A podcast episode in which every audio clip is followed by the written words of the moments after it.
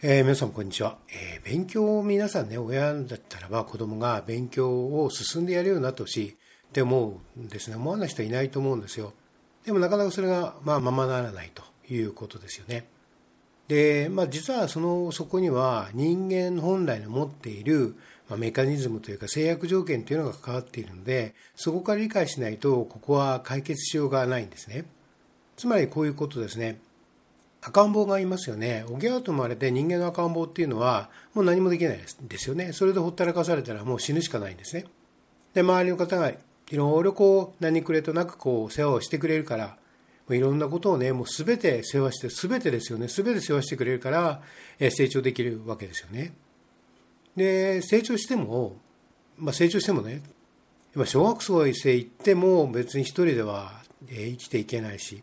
だその一人で生きていけるっていうまでに時間がものすごくかかるんですよね。でその間に全部こう周りの方が、まあ、ご両親をはじめ周りの方が、まあ、世話をし続けるっていうことになりますよね。でそうするとね、この子供の中にこういう誤解が生じるんですよ。つまり、周りの人は自分のために何でも思う通りやってくれるっていうことです。赤ちゃんはおぎゃーと泣けば周りの人がいろいろこの子何寒いのかな暑いのかなとか水が飲みたいのかなとかいろいろ思ってあの、おっぱい飲みたいのかなとか思ってですね、いろいろ考えてくれてやるでしょ？だからそういうことを全部してくれるんじゃないかなっていうことですよね。要は周りの人っていうのは、まあ、言ってみれば、自分は王様、あるいは王女様で、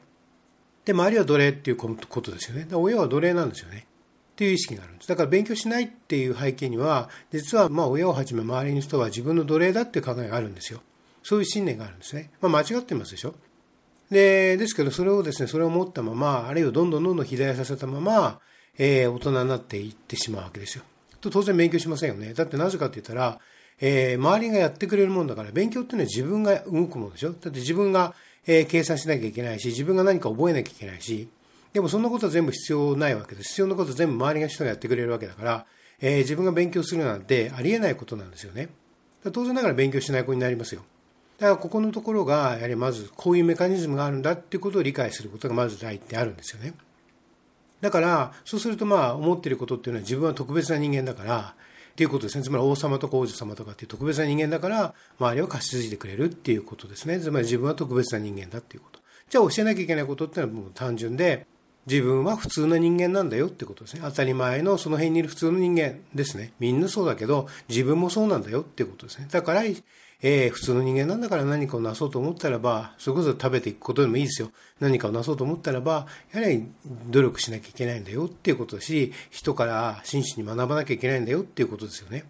だって自分が王様だったら学ぶ必要ないでしょ、周りからね。っていうことなんですよね。で、まずここがまず大事な考え方なんですよ。で、もう一点大事な視点があるんですね。それはですね、親がそ自分の万能感を子供に投影してるっていうことなんですね。つまり投影っていうのは自分の考えた通りに行動するってことですね。行動してしまうんですね、子供はね。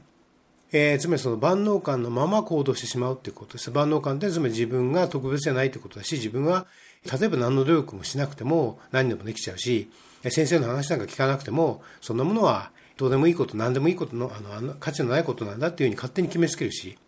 それが万能感ですけど、自分のその親がその万能感をこううまく整理できてない。つまり自分、親自身が本当の意味で自分は当たり前の人間なんだ、普通の人間なんだって思い切れていないと、子供に投影、それを投影して、えー、子供はそういう行動を取るようになっていくわけですよね。つまりは万能感を思いっきり発言するそういう行動を取ってくるわけですよ。で、だから、実はですね、ここってあの、親の万能感と子供の万能感がうまくタンクを組んでるんですよね。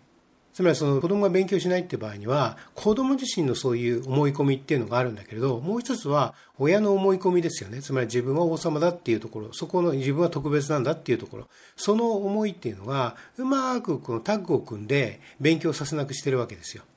で、この辺ね、あの、もっと詳しく話したいんですけど、ちょっとこれ、ここでは、あの、このくらいにしておきます。えー、ちょっとあの、話が混乱して、あの、複雑なので、とりあえずここはここまでにしていきます。ただ、振り返ってほしいことは、具体的にしてほしいことっていうのはやっぱりあって、やはりね、ここがキーポイントだなって思う局面ってあるんですね。必ず、あの、子供を育てる段になって、ここは絶対のキーポイントだなって思うことがあると思うんです。その時に、やっぱり甘やかしちゃうんですね。万能感を肯定した形で、えー、してしまうんですね。で、それがますます同調させてしまうんですよね。でここぞと思った時には絶対に親はえそれはダメだと言わなきゃいけないし、厳しい対応を取らなきゃいけないんですね。そこをだからどれだけ厳しい対応を取れるかっていうことなんです。で、その厳しい対応を取れるってことは、なんで取れるかといえば自分が、自分、親自身がその万能感をそのうまく自分で整理して、あ、これは万能感なんだと認識できていることなんですよね。で、これが未消化だと分かっていないと、その叱るべき時にですね、取るべき態度を取ることができないんですよ。で、逆に、逆にその勉強しないことを肯定してしまうんですね。それを子供の側から見ればですよ。子供の側から見れば、それはその勉強しないことを肯定してしまうことになるんですよね。つまりこの子は特別な才能があるんだから、別に普通の勉強なんかしなくていいんだっていうことですね。で、それでお稽古等をたくさんやらせたりして、で、結局勉強はそのものはしないので、まあ、進学等々、あるいは、えー、にも極めて不利になってしまうし、それからもう一つは、やはりあの、視野が狭くなるんですよね。やはりあの、学校の勉強って、あの、まあもちろんいろんな不備なところは、重々承知してますけど、例えば数学が嫌いだからって言って数学やらないっていうのは、極めて世界を、その子の世界っていうのを狭めてしまいますよね。やはり数学で書かれている知恵っていうのはものすごく多いので、数学がわからないと、それこそそういう知恵にアクセスできないですよね。まあ、勉強ってそういうことなんですよね。だから、基礎の勉強するってことは、つまりそういろんなその広い世界に、あるいは役に立つ世界に、そのアクセスできるということなので、えー、それがあのできなくなってしまうと、それこそその世界が狭くなってしまって、これはこうだと A は B であるっていうような単純な単細胞的なですね、主張に飲み込まれてしまうんですね。で、それを、え、本当そうなの ?C もあるよ、D もあるよっていうふうに言えないわけです。それは知識がないからそうなるんですよね。そうすると人のコントロールを受けるし、えー、言ってみれば自分の人生っていうのは歩んでいけないんですね。誰かの利益のために、えー、自分の利益を捨ててこう行動せざるを得なくなってしまうと、そういうどんどんどんどん追い込まれていくんですよね。えー、だから誰か A ならば B であるって言った時に、え、そうなの？っていうふうに言えるっていうのは、やはり知恵とか勉強とかっていうことが大事になってくるんですよね。で、それが全部封じ込まれてしまうんですね。だからこう、勉強するってことはものすごく大事なことで、その勉強に対するその価値観っていうのを持つっていうことですね。で、改めてですね、お父さんお母さんがその勉強に対する価値っていうものを改めて見出してほしいんですよね。もし、例えば単純な話ですが、九九を覚えていなかったらどうなるかってことを真剣に考えてほしいんですよね。九九を覚えていなかったら。で、もちろんその高度の数学で別に例えば三角関数が高度だとは言えませんが、えー、三角関数が分かるだけで随分世界が広がるのも分かると思いますし、また微分積分も同様ですよね。まあ、ここでやるような微分積分というのはまあ、まあ、処方なんだけれども、でもそれだけでも知ってるだけで随分世界が広まってくると思うんですよ。それはもっと言うとね、その視野が狭い広まってどういうことかって言ったら、尊敬できるってことですよ。敬意を持てるってことですよ。過去の人の栄意ね、過去の人のいろんな努力ってことに対して尊敬できるってことですよ。だって、王様と奴隷の関係ではそれはありえないでしょ周りを尊敬するっていうのは。で、そういうことですよ。